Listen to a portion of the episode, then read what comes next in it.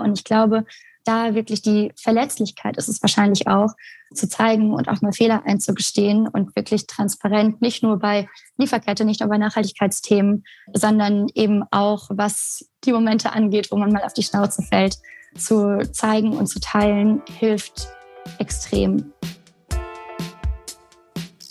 Hallo, ihr hört 5 zu 1, den Podcast von Mit Vergnügen. Mein Name ist Stefanie Hielscher und ich beschäftige mich hier jeden Monat mit einem neuen Thema. Dazu gibt es dann fünf Episoden. Diesen Monat geht es um Brands und Instagram. Immer mehr Marken verkaufen ihre Produkte mit Hilfe der sozialen Medien und vor allem mit Instagram. Wer steckt hinter diesen Marken? Wie funktioniert das Verkaufen über das Handy und wie nutzt man am schlausten den direkten Zugang zum Kunden? Everdrop kennt wohl jeder. Auf Instagram sind sie gefühlt omnipräsent. Das Unternehmen möchte die Putzmittelindustrie revolutionieren und zu diesem Zweck natürlich so viel Reichweite wie möglich generieren. Mit ihrem Ansatz, Putzmittel auf die Größe von kleinen Drops zu schrumpfen und damit Verpackung zu sparen, sind sie sehr erfolgreich. Ich spreche mit Katrin Ritter, die das Influencer-Marketing bei Everdrop leitet. Der Werbepartner der Folge ist Taxfix. Dazu erzähle ich euch später noch mehr. Jetzt erstmal viel Spaß mit Kadi von Everdrop. Guten Morgen, Kadi. Schön, dass wir sprechen. Guten Morgen. Du arbeitest bei Everdrop und du bist ganz genau. von Anfang an quasi mit dabei. Oder du kamst so ein paar Wochen später, ne? Genau, ein paar Monate tatsächlich. Ja. Wie bist du denn zum Unternehmen gestoßen? Ich bin äh, tatsächlich durch Zufall eigentlich dahin gekommen. Ich war am Ende meines Studiums, wusste, ich äh, muss noch ein Praktikum machen, bevor es dann losgeht und wusste schon immer, oder zumindest seit des Masters würde ich mal sagen, äh, dass ich in den Nachhaltigkeitsbereich will. Ich habe Psychologie studiert, aber dann auch mit Fokus äh, auf Wirtschaftspsychologie im Master und habe mir irgendwann gedacht, ähm, ich will nicht in die klassisch klinische, klinische Richtung, sondern ich will sehr gerne im Unternehmen arbeiten, aber halt mit einem Purpose, mit einem Impact. Ähm, habe dann so ein bisschen rumgeschaut und habe äh, durch Zufall eben Everdrop gefunden. Damals waren sie so gerade mit den aller, allerersten Tabs, mit den ersten Putzmittel-Tabs auf dem Markt. Die Gründer, äh, drei Jungs, hatten sich ein paar Monate vorher, also ich glaube im Oktober, September so 2019 zusammengefunden, hatten die Idee ähm, und haben sich dann gedacht, hey cool, das wäre was, äh, was wir auf jeden Fall mal starten sollten, haben dann überhaupt nicht damit gerechnet, dass es so gut ankommt, dass so eine Resonanz einfach drumherum geschieht, dass so viele Leute das so sehr feiern. Und äh, ich bin dann im Februar 2020 dazu gestoßen, also die, ja, die ersten Putzmitteltabs dann verschickt wurden. Mhm. Alle Ups und Downs, alle Probleme mitgekriegt. Wir haben die beispielsweise zuerst als Pulver verschickt, aus Versehen, weil wir nicht wussten, dass die bei der die Briefe bei der Post immer einmal gewalzt werden. haben sich die Leute natürlich gewundert, dass sie plötzlich Pulver bekommen haben und keine Putzmittel-Tabs, was auch das mhm. Besondere da war. Und habe dann äh, nach und nach ähm, ja, das Unternehmen beim Wachsen begleitet äh, und leite jetzt unser Influencer-Marketing-Team. Okay. Können wir noch mal kurz so zurückgehen zu der Geburtsstunde des Unternehmens? Was ist mhm. die ursprüngliche Idee von Everdrop?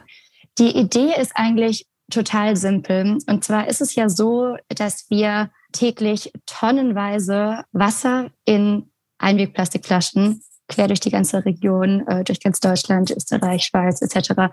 verschiffen. Das ist nämlich so, dass Putzmittel zu über 95 Prozent eigentlich nur aus Wasser besteht.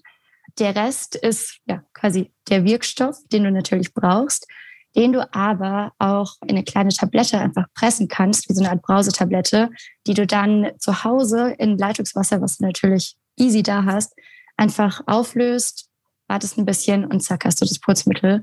Und da hast du natürlich den total großen Vorteil, dass du einmal nicht eben dieses viele Wasser, dieses Gewicht, was sich ja dann auch wieder in CO2-Belastung auswirkt, durch die Gegend äh, schippern musst und du hast kein Einwegplastik. Wir verpacken unsere Putzmitteltabs einfach äh, in einem kleinen Papiertütchen.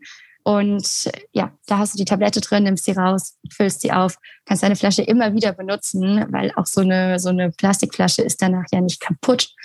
Die kannst du natürlich auch immer wieder verwenden. Ähm, wir haben auch mittlerweile Glasflaschen, was es natürlich optisch auch nochmal sehr viel ansprechender macht, anstatt diesen grellen, bunten Flaschen, die man da sonst vielleicht äh, irgendwo im Putzschrank hinten versteckt. Ähm, und so ist die Idee zu, zu Everdrop geboren, dass die Gründer sich gedacht hatten, hey, so warum machen wir das nicht ähm, in, ja, in Deutschland auf eine bisschen andere Art und Weise, ähm, als es vielleicht von Putzmittel gewöhnt ist, und zwar über D2C, also Direct to Consumer. Das heißt, wir umgehen im ersten Schritt erstmal diesen Step in, okay, man bringt es erstmal in den Einzelhandel, guckt, wie es da ankommt, sondern wir erreichen die Leute direkt über ganz viel über Paid Social Ads, also über Instagram, Facebook Ads und zeigen denen, wie das Ganze funktionieren kann. Und äh, offensichtlich kam es sehr gut an. Ja, ihr seid äh, riesig groß mittlerweile, ne? Es ist ganz verrückt. Also, es fühlt sich äh, irgendwie gar nicht so an, als wären es erst zwei Jahre. Ähm, ich weiß noch, wie wir zu vier, zu fünft äh, am Anfang in dem winzig kleinen Office äh, von David, von einem unserer Gründer, saßen, der damals noch eine Online-Marketing-Agentur hatte und uns da reingezwängt haben und so die ersten Pakete verpackt haben, die ersten Ads geschaltet haben. Und äh, jetzt sind wir mittlerweile fast 130, 140 Leute, ähm, sitzen in einem super schönen Office äh, in München, direkt an der Isar. Und ähm, ja, es ist einfach eine, eine super coole Company Culture, ein super cooles Team. Es macht echt viel Spaß. Mhm. Das ist ja auch super spannend, so von Anfang an bei der Entwicklung von so einer Produktpalette und bei dem Wachstum von einem Unternehmen irgendwie dabei zu sein.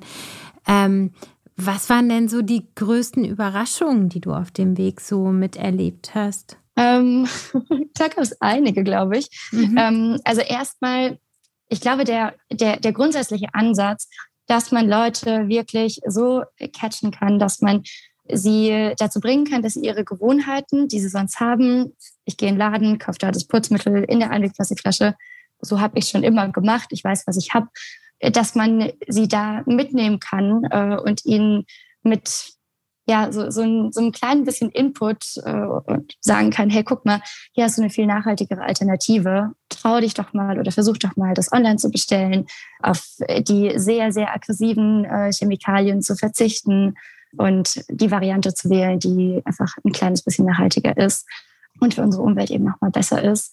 Und äh, gleichzeitig wie stylisch Putzmittel und generell, äh, wir haben jetzt nicht nur Putzmittel, sondern ja alle möglichen ähm, Haushaltsprodukte, fangen jetzt gerade auch an in die Personal Care Richtung, haben das Duschgel, was man als Pulver einfach auflöst, Handseife, ähm, was dann zu einem richtig schönen Gel wird. Und dass das einfach alles so schön aussehen kann, dass das zu einem Lifestyle-Produkt werden kann und weg von eben diesem ja, quietschbunten Plastikzeug, was man halt irgendwo in der untersten Schublade am liebsten eigentlich verstecken möchte. Und kannst du dich noch an den Moment erinnern? Also man fängt ja erstmal an und man hofft und man glaubt, aber irgendwann gibt es ja diesen Moment, in dem man realisiert, okay, das klappt auch, das funktioniert, was wir hier tun. Wie war das bei euch damals? Wir waren ein bisschen wie in so einem positiven Rausch. Also als ich dazu kam, gab es schon die ersten 20.000 Kunden, also total verrückt, die schon bestellt hatten, die gesagt hatten, hey cool, ich probiere das Ganze einfach mal aus. Das heißt, ich kam schon dazu, als es schon echt einen Anklang hatte.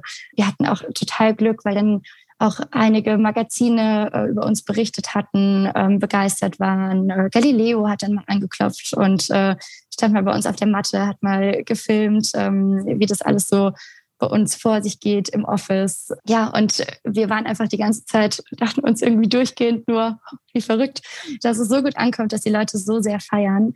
Und es war natürlich auch eine, eine wilde Zeit, weil ich glaube, man kann sich vorstellen, wenn man gerade so mit einem kleinen Team ganz am Anfang sitzt, überhaupt nicht erwartet hätte, dass sich das so entwickelt, dass es so auf Anklang stößt, ähm, dann hat man natürlich tausend Bälle, die man gleichzeitig jongliert. Aber ich persönlich bin ein Mensch, mir macht es auch sehr viel Spaß, wenn da total viel passiert, wenn es sehr lebendig ist, wenn es sehr, sehr aktiv einfach ist. Ja, das war, das war schon sehr cool und ähm, für mich persönlich war natürlich auch super cool dann zu sehen, als wir die ersten Influencer-Kooperationen also ganz vorsichtig gestartet hatten. Wir waren echt grün hinter den Ohren, was das ganze Thema angeht. Wir waren uns auch unsicher, kann man da Putzmittel überhaupt verkaufen? Kommt es an bei den Communities? Und als wir da dann auch extrem positives Feedback bekommen hatten, das war natürlich auch super, super schön. Eine unserer ersten Kooperationspartnerinnen war Anna Johnson, eine Influencerin mit äh, einer Reichweite von über einer Million Follower, also auch eine, eine super große Community, die sie da hat. Und die hat das bei ihrem Mann entdeckt, bei Tim Johnson, fand es so toll, dass sie es äh, einfach direkt mal ihrer Community vorgestellt hat. Und das war natürlich total toll für uns und auch echt eine coole Bestätigung zu sehen, wir sind nicht nur in der kleinen Nachhaltigkeitsbubble, sondern wir können auch so ein bisschen darüber hinaus gucken. Wir können es auch zu einer Art Lifestyle machen. Mhm. Da sind wir ja schon bei Instagram. Das spielt ja eine richtig große Rolle für euer Unternehmen. Wann mhm. habt ihr das verstanden und wie habt ihr die Strategie angelegt, die ihr dort fahren möchtet? Also generell haben wir es schon sehr, sehr früh, eigentlich schon bevor ich auch dazu gekommen bin, als einen der Grundpfeiler unserer Strategie gehabt. Jetzt mittlerweile nimmt die Bedeutung ein kleines bisschen ab, nicht weil wir plötzlich denken, okay, es ist nicht mehr so relevant, aber weil wir halt ähm, jetzt auch mehr und mehr im Retail vertreten sind und das sind natürlich nochmal ganz andere Kanäle, die da dazukommen. Aber es war definitiv eine der treibenden Kräfte, die es uns ermöglicht hat, ähm, auf die Größe anzuwachsen, die Reichweite zu bekommen, die wir jetzt haben. Im Endeffekt äh, haben sich die Gründer am Anfang einfach gedacht, so, hey, wir gucken mal, wie das denn überhaupt ankommt. Ähm, wir schalten mal ein paar Ads, wir schauen äh, so, so, eine Art MVP-Ansatz, Minimal Viable Product, dass du wirklich schaust, okay, wenn ich den Leuten jetzt mal so eine Idee zeige, wie finden die das denn? Finden die das gut? Klicken die drauf? Äh, würden die das eventuell kaufen? Sind die bereit, sich in den Newsletter einzutragen, ähm, der ihnen dann Bescheid gibt, wenn das Produkt wirklich am Markt ist? Das heißt, äh, da hat es uns schon sehr geholfen, einen sehr, werfe ich hier mal mit Buzzwords um mich, einen sehr leanen Ansätzen, äh, sehr, sehr aufwandsarmen ja, Ansatz zu fahren, um schon mal zu testen, wie kommt das an. Und dann dadurch auch, wie gesagt, dass äh, David die Online-Marketing-Expertise hatte, war das am Anfang unsere treibende Kraft, Ads über Facebook äh, und Instagram zu schalten und äh, hat uns, was ein super schöner Nebeneffekt war, natürlich auch sehr geholfen, unseren organischen Instagram-Kanal aufzubauen. Dadurch, dass dann viele Leute die Ads gesehen hatten und sich dachten, hm, okay, Putzmitteltabs, was ist denn das? Draufgeklickt hatten, haben wir natürlich auch schnell relativ viele Follower bekommen. Ich weiß noch, am Anfang haben mich meine Freunde gefragt, habt ihr die gekauft, die Follower? Kann das denn sein, dass man schon 16.000 Follower hat? Und mhm. gesagt, nee, nee. Das kam einfach als Nebenprodukt und macht sich aber bis heute bemerkbar, weil wir eine echt starke Community äh, auf Instagram auch haben, mhm. die auch kritisch ähm, ist. Aber ja, die auch kritisch ist. Ja, ich habe, äh, genau, da muss ich nachher natürlich auch nochmal drauf zu sprechen kommen, weil es auch mhm. so ein bisschen Kritik gibt. Aber genau, wir bleiben erstmal bei Instagram. Ihr arbeitet ja mit Instagram auch zusammen. Ähm, wie ist es denn zu der mhm. Zusammenarbeit gekommen und wie sieht die aus? Also im Endeffekt ist es ja quasi Instagram und Facebook sind ja gehören ja zusammen, beziehungsweise jetzt Meta, man muss sich immer noch so ein bisschen dran gewöhnen. Mhm. Wir ähm, ja, haben es einfach von Anfang an als Ads-Tool, als Online-Marketing-Tool genutzt, haben da die äh, Werbung geschaltet ähm, in den Instagram Stories, äh, als Instagram Feed Posts. Man kennt es ja immer, diese kleinen gesponserten Beiträge. Wir haben es auch auf Facebook, äh, haben es auch genutzt, um Werbung zu schalten. Äh, entgegen der Annahme mancher, vielleicht wird Facebook tatsächlich auch äh, immer noch genutzt als Plattform von vielen Leuten. Und haben dann einfach nach und nach gemerkt, wie gut es ankommt, ähm, wie gut wir damit die Leute erreichen können. Wir haben deswegen natürlich da auch skaliert, haben mehr Werbebudget darauf gesetzt. Und es ist dann bei, bei Meta immer so, dass wenn du dich in einer gewissen ja, Budgetklasse befindest, in einem gewissen, gewissen Rahmen pro Monat, äh, dass du dann auch jemanden dazu bekommst, eine Art Account Manager, der dir wirklich äh, nochmal der sich genau mit dir dahinsetzt und genau schaut, okay, was könnte man noch machen an der Strategie, was könnte man ähm, noch anpassen, welche Zielgruppen könnte man vielleicht noch erreichen, die man jetzt noch gar nicht wirklich angegangen hat.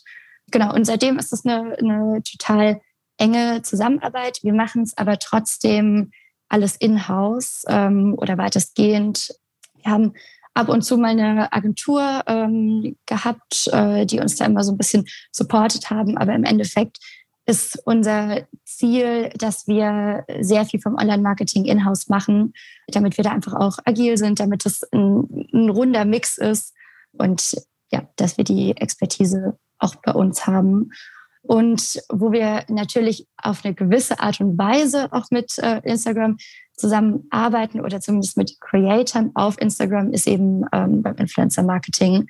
mhm. ähm, was mittlerweile auch ein, ein wichtiger Bestandteil ja, unserer äh, D2C-DNA ist fast schon, mhm. wo wir nicht direkt ähm, mit, mit Instagram oder Meta als Plattform arbeiten, ähm, aber eben mit verschiedenen Creators, ähm, mit verschiedenen Managements, die die Werbung schalten sozusagen. Also wenn ich mir jetzt vorstelle, dass ich von Instagram direkt jemanden an die Hand bekomme, der mir nochmal Tipps gibt, das kriegt ja jetzt wirklich nicht jeder. Kannst du denn da mal so ein paar Einblicke geben? So Tipps, die vielleicht äh, auch andere anwenden können? Ich glaube, das ist was, was sehr, sehr spezifisch auf dein Produkt und Unternehmen im Endeffekt zugeschnitten ist. Aber ich kann mal zum Beispiel sagen, in welche oder sagen, in welche Richtung es einfach geht. Bei uns ist es beispielsweise am Anfang so gewesen, dass wir ähm, sehr, eine sehr feminine Zielgruppe hatten. Ähm, und jetzt nicht, weil wir gesagt haben, super, wir schnappen uns nur Frauen, äh, weil Putzmittel ist was für Frauen, im Gegenteil. Es hat sich aber, oder wir haben einfach festgestellt im Endeffekt, dass es ähm, sehr viele Frauen waren, die es gekauft haben.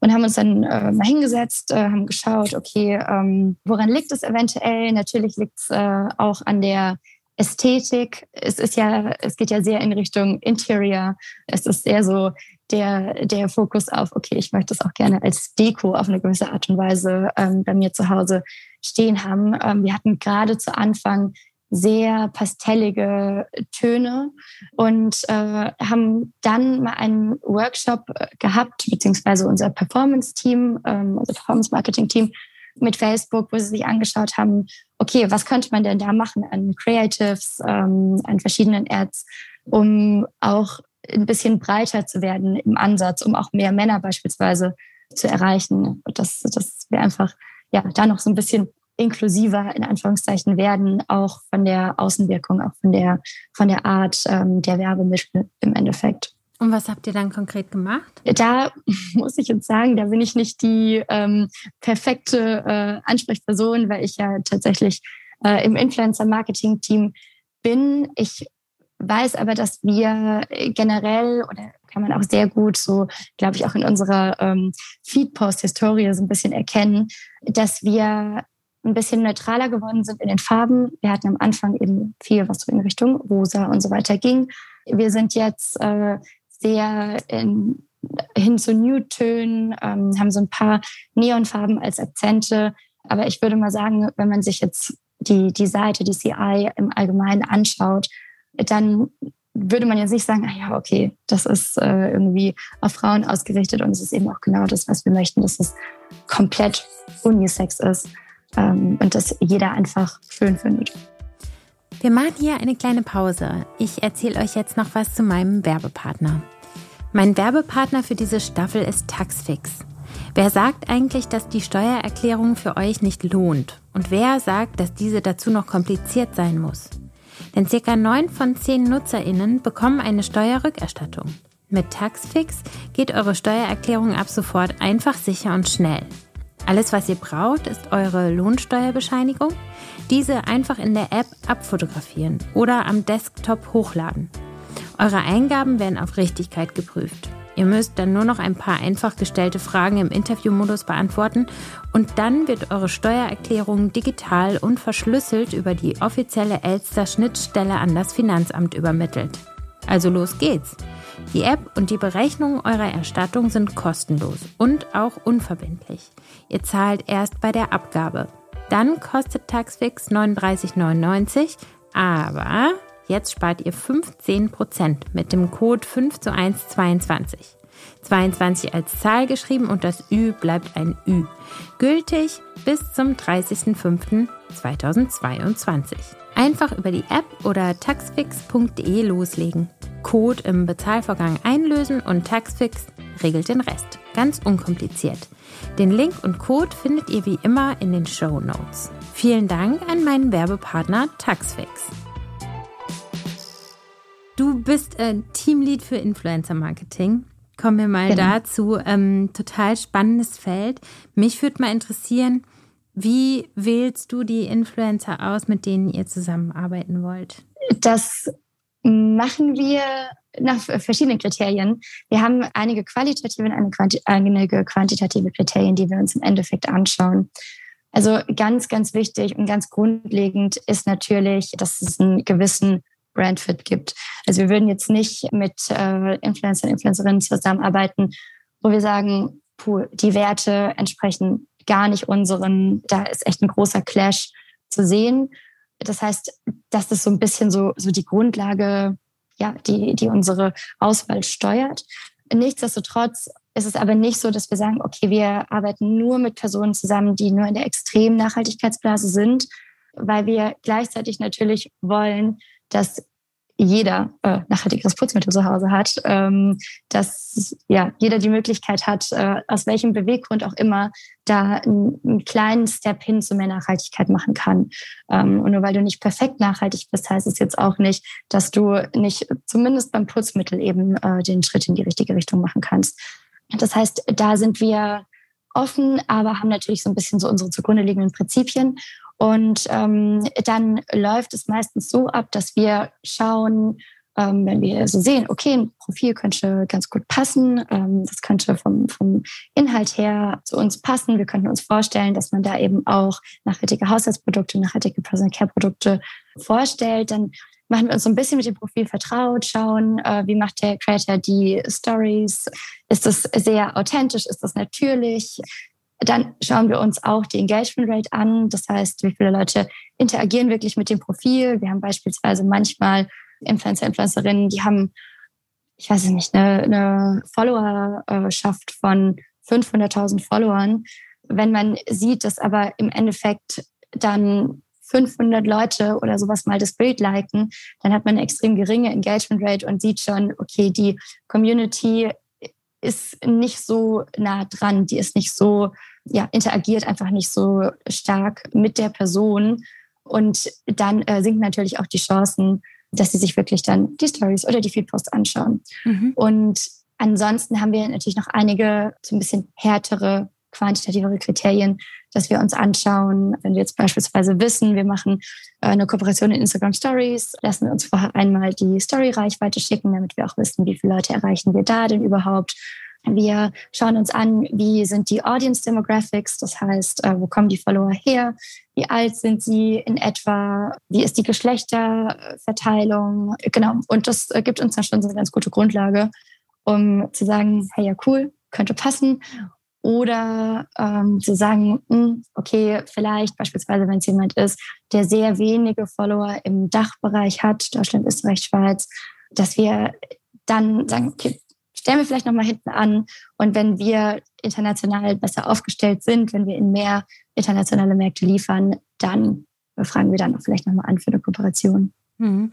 Und was wäre so die, ähm, die Untergrenze von den Followern her? Ähm die, die ein Influencer haben muss, um von euch gebucht zu werden? Da sind wir tatsächlich sehr, sehr offen. Wir arbeiten auch ganz viel mit Micro- und Nano-Influencern zusammen. Das heißt, Profile, die, ich sag mal, zwischen 1000 und 10.000 Followern haben, wo man im ersten Moment vielleicht denken würde, so, hm, lohnt sich da der Aufwand? Weil ich meine, natürlich ist es immer die Kommunikation. Wir sind sehr darauf bedacht, dass wir persönlich äh, mit allen Influencern und Influencerinnen ähm, äh, kommunizieren und das eben nicht über irgendwie zwischengeschaltete Massenagenturen machen, sage ich mal. Aber ich glaube, man muss das wie eine gewisse Art von Multiplikatoren sehen, weil dadurch, dass einfach dann viele verschiedene Leute im Endeffekt ähm, unsere Produkte testen, ähm, sie für gut befinden, offensichtlich, sonst würden sie nicht mit uns äh, danach auch kooperieren wollen. Und da einfach ja sehr, sehr authentisch, sehr nah an ihrer Community sind ähm, und ihre Meinung dazu kundgeben. Das hat kumuliert echt einen super positiven Effekt. Und gleichzeitig ermöglicht es uns natürlich auch ein bisschen mit den Profilen zu wachsen. Also nach und nach, ähm, wenn Sie mehr Follower dazu gewinnen, als langfristiger Partner einfach bei Ihnen zu bleiben und dabei zu sein, wie Ihre Community wächst. Hm. Und wie sieht das dann mit der Bezahlung aus? Gibt es dann quasi so eine Pauschale, die der Influencer bekommt oder wird er dann beteiligt an Verkäufen, die über ihn reinkommen? Wie, wie ist das mhm. geregelt? Das ist sehr unterschiedlich. Das ist im Endeffekt äh, immer die Frage, was möchten wir, was möchte der Influencer, was können wir auch zahlen. Es hängt natürlich auch extrem ab davon, wie viel Leute ähm, können wir erreichen. Also was wir immer machen, ist, dass wir ganz ja, ganz klassisch, sage ich mal, ein TKP, ein Tausender Kontaktpreis berechnen und schauen, okay, was kostet uns das jetzt, tausend Leute zu erreichen im Schnitt. Wir sind da nicht in Stein gemeißelt, das heißt, äh, wir sind da auch variabel, so dass es wirklich zum Profil vom Influencer passt. Aber dann haben wir im Endeffekt genau die Möglichkeit, wie du gerade gesagt hast. Also wir haben, können sagen, hey, okay, wir haben einen festen Betrag und egal wie gut oder wie schlecht es in der Community ankommt, wir zahlen einfach diesen Betrag. Wir machen häufig auch eine Umsatzbeteiligung, weil es halt so ein bisschen so eine Win-Win-Situation ist, weil es halt einfach nach oben offen ist. Gerade bei kleineren Profilen macht es natürlich Sinn, die vielleicht selbst noch nicht so gut einschätzen können, okay, wie gut kommen denn die Produkte überhaupt bei meiner Community an? Und dann haben wir es auch ab und zu, dass ähm, die InfluencerInnen einfach sagen, hey, ich habe äh, total Lust, das mal zu testen. Ich stelle es meiner Community erstmal vor und äh, schau mal, wie es so ankommt und lass mich quasi erstmal mit den Produkten bezahlen, also ein Barter-Deal. Mhm. Und dann schauen wir, wie wir da weitermachen. Mhm. Was war so die beste Influencer-Kampagne, die ihr bislang gefahren habt und warum? Ich glaube, also wenn ich mir jetzt eine aussuchen dürfte, dann wäre das auf jeden Fall der Launch von unseren Naked Tabs. Also wir haben Spülmaschinen-Tabs ähm, gelauncht vor so circa ja, eineinviertel Jahren, eineinhalb Jahren die nackt kommen. Das heißt, die kommen ohne Plastikfolie, ohne PVA-Folie. Das ist diese Folie, die sich in Wasser auflöst, aber die natürlich trotzdem Ressourcen kostet, die man natürlich trotzdem eigentlich nicht braucht, weil man die Tabs auch so in die, ja, in die Papierpackung reinfüllen kann. Und ähm, da haben wir eine bisschen größere Kampagne äh, unter dem Motto besser nackt als in Plastik verpackt und hatten da echt einige InfluencerInnen mit dabei, die dann ein Schild hochgehalten hatten, äh, wo sie eben genau diesen Slogan mit drauf hatten, ein bisschen wie so eine Art Demonstrationsschild und äh, eben darunter nackt zu sein schienen.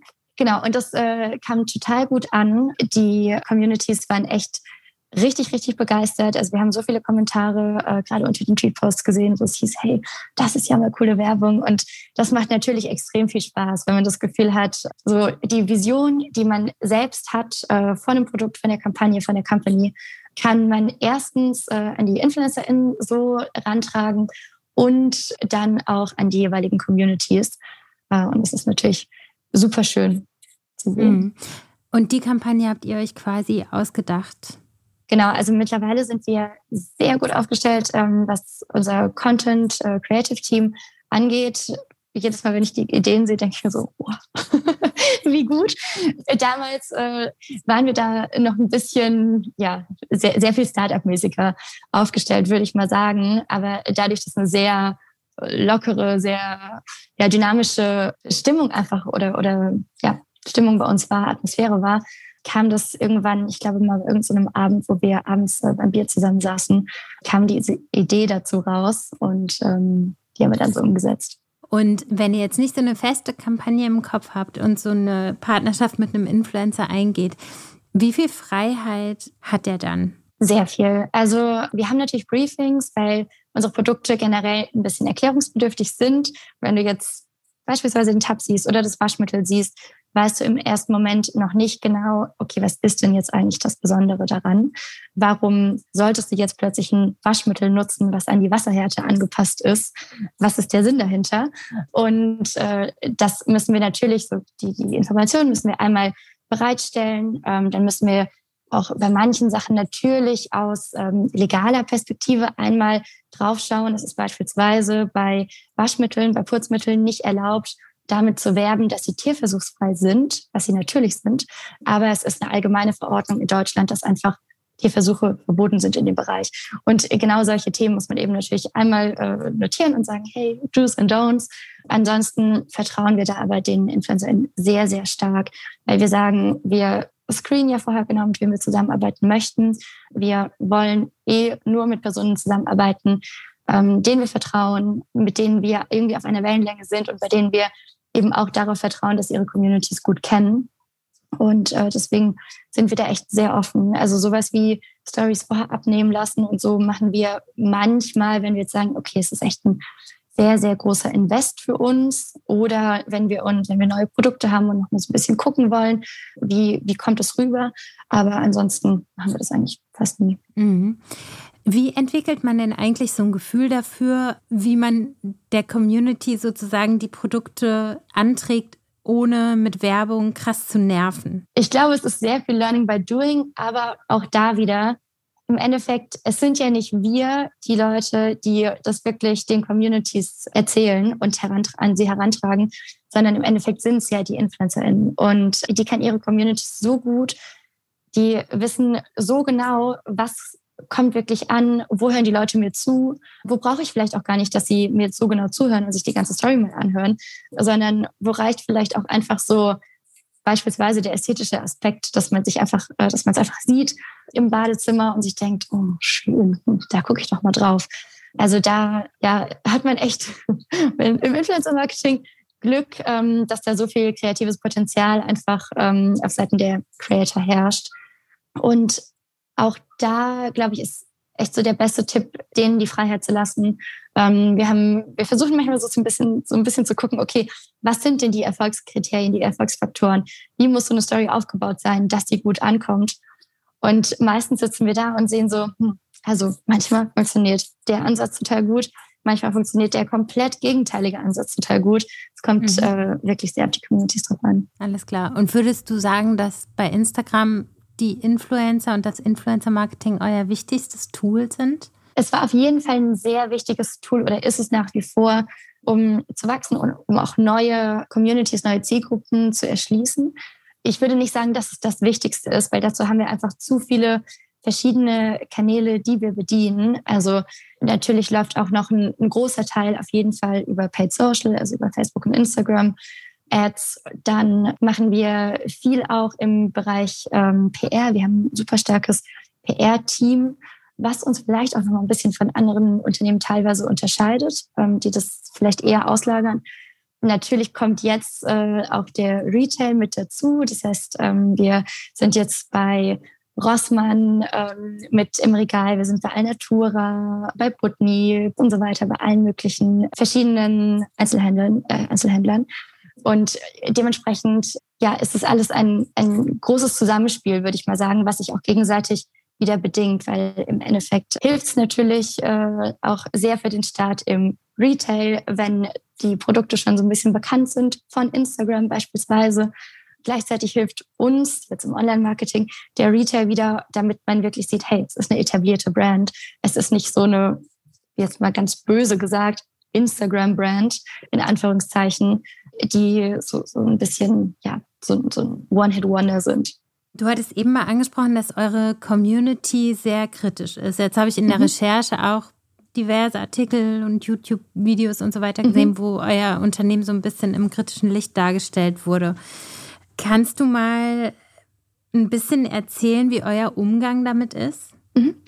Total gerne. Also im Endeffekt ist es was, worüber wir uns eigentlich freuen. Jetzt nicht unbedingt im Sinne von, oh toll, äh, auch negative PS, PR, sondern weil es, solange es gerechtfertigte Kritikpunkte sind und konstruktive Kritik, hilft es uns extrem, uns weiterzuentwickeln, weil wir natürlich sehen, ah, okay, so kommen wir offensichtlich an das ist unsere Außenwahrnehmung und natürlich kann man die immer äh, auf eine gewisse Art und Weise messen, schauen, wie sind die Kommentare. Aber gerade so ein YouTube-Video mit Kritik drin oder ein Artikel zeigt natürlich nochmal, hm, okay, das sind vielleicht die Punkte, äh, wo wir noch sehr viel stärker kommunizieren müssen. Also es gab beispielsweise mal ein Video einer YouTuberin, das hast du bestimmt auch gesehen, die sehr viel über unsere Siegel gesprochen hat und Zertifikate. Die meinte so, hey, okay, ähm, da, da, sieht man irgendwie gar nicht so viel auf der Website. Da ist total wenig drauf. Und dann dachten wir uns so, stimmt. Und es war zu dem Zeitpunkt schon so, dass wir schon fast alle unsere Produkte äh, EcoCert zertifiziert hatten, was ein sehr relevantes Siegel oder Zertifikat ähm, in dem Bereich ist, äh, gerade bei, bei Waschen und Reinigungsmitteln. Und dann auch uns aufgefallen ist, Mist, wir haben das überhaupt noch nicht wirklich nach außen hin kommuniziert, was wir dann natürlich total schnell nachgeholt haben, wo wir seitdem auch sehr viel Wert legen, weil natürlich, wir haben ja auch äh, die, die Siegel, warum sagt wir sie nicht nach außen zeigen. Aber dementsprechend hat uns das da echt geholfen, nochmal einen Schritt voranzukommen, unsere Community nochmal besser zu verstehen.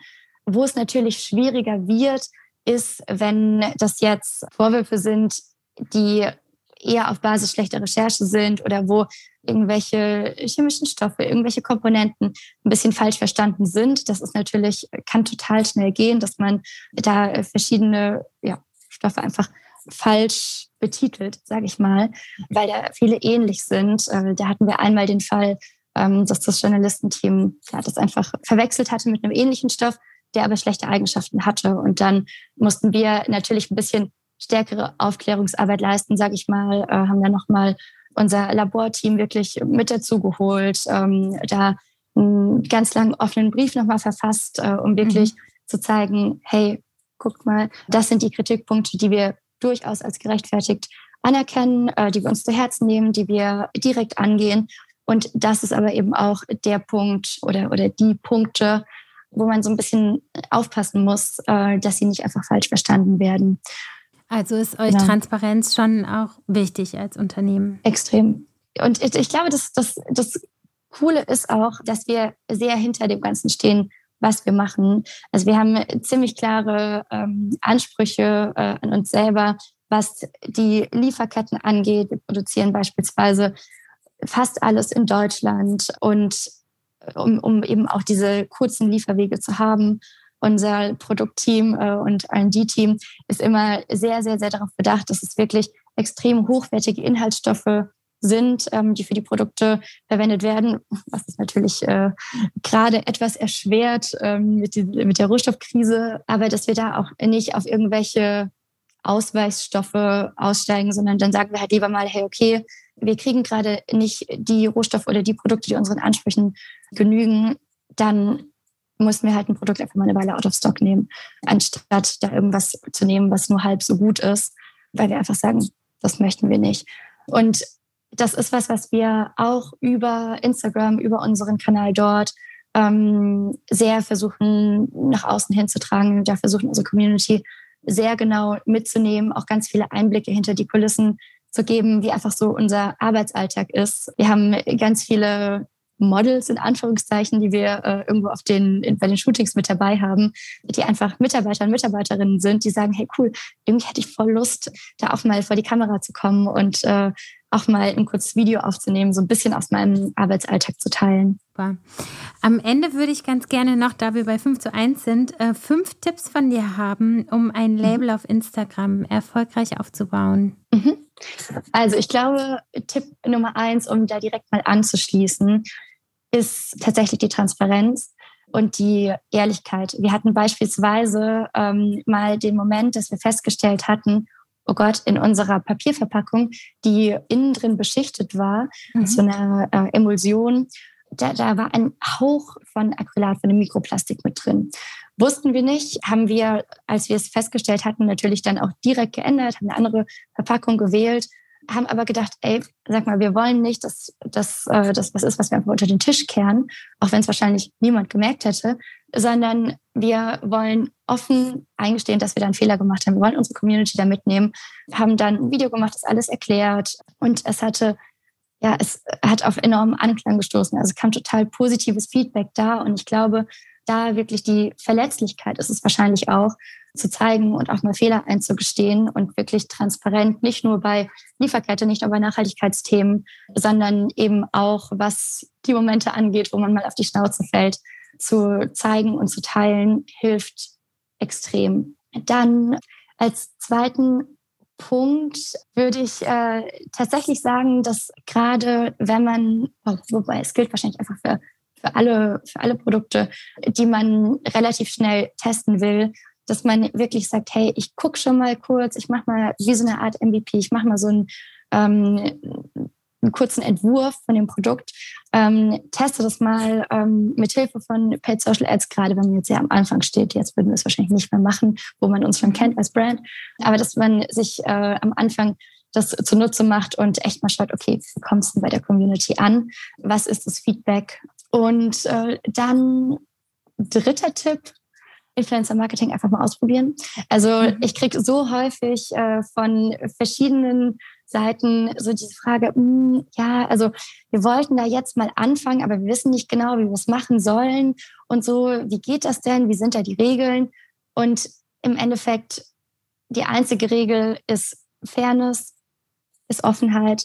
Ich glaube, man kann die Influencer in die Managements einfach in dem Fall als Partner sehen. Das ist ein Partner, mit dem du deine Brand ähm, ja, an, die, an die Communities ranbringen kannst. Und das einfach mal zu testen, da vorsichtig äh, sich mal ranzutasten und äh, ihnen eben sehr, sehr vertrauen, ja, was, was ihre eigene Kreativität ähm, angeht und wie gut sie selber ihre Communities kennen. Und dann fünfter Tipp, wirklich spannenden Content auf dem eigenen Instagram-Kanal zu bieten.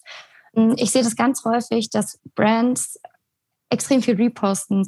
Und ist natürlich auch klar, die Leute bekommen irgendwie das Paket, freuen sich, posten das, taggen die Brand und die Brand denkt sich, oh mein Gott, wie cool, äh, das reposte ich. Im Endeffekt als Follower von der Brand siehst du aber dann die ganze Zeit nur äh, Unboxing, Unboxing, Unboxing, Repost hier, Repost dort. Und das schaust du dir vielleicht dreimal an, an drei Tagen hintereinander und danach wirst du skippen. Und dann sinkt deine Reichweite, deine organische Reichweite extrem. Mhm. Und da lieber einen Schritt zurückgehen, lieber zu sagen, hey, ich löse das über das Community Management. Ähm, ich habe jemanden, der ähm, reagiert auf die Stories, wenn mich die Kunden, Kundinnen reposten, weil, äh, äh, posten. Weil natürlich ist das ähm, auch super cool. Es sind auch auf eine gewisse Art und Weise Multiplikatoren. Aber für den Content, der auf dem Kanal ist, schaue ich mir wirklich an, was bietet einen Mehrwert äh, für die Community? Wer ist meine Community? die wirklich auch gut kennenzulernen und ähm, dann zu schauen, wie kann man da ja einfach äh, spannend, spannende Inhalte bieten. Wer das beispielsweise super, super gut macht, finde ich, ist die Female Company, mit denen wir ja auch bei Stardust for Tomorrow sind, äh, in unserem Netzwerk von, von nachhaltigen Unternehmen. Und ich glaube, fast, fast jeder kennt ihre Reels, ihre TikToks. Man weiß, wenn Sie eine Story haben, die Sie auch nicht jeden Tag haben, dann ist es wirklich entweder entertaining oder richtig relevanter Inhalt, den ich mir gerne anschaue.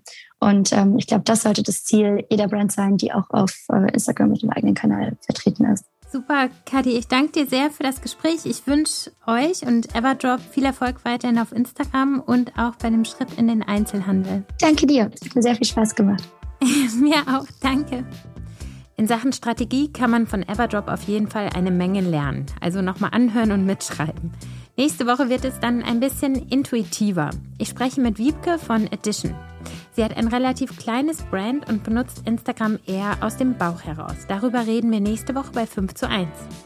Achso, und noch ein Hinweis für alle, die auch über 5 zu 1 hinaus informiert bleiben möchten. Ich habe einen Newsletter, bei dem ihr euch gerne anmelden könnt. Ich teile jeden Samstag einen Gedanken, eine Idee, ein Produkt, eben irgendwas, was das Leben besser und schöner macht. In den Show Notes findet ihr den Anmeldungslink. Bis nächste Woche.